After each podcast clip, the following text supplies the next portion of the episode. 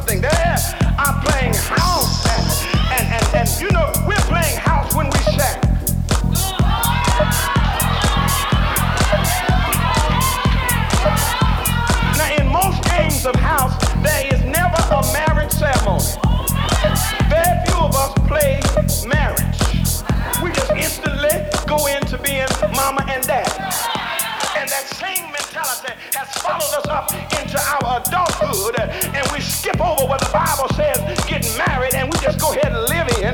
If you can't say man, say ouch, it's still wrong. Yeah. We live with folk who we have no intention of ever marrying. We sleep with folk who we have no intention of ever marrying.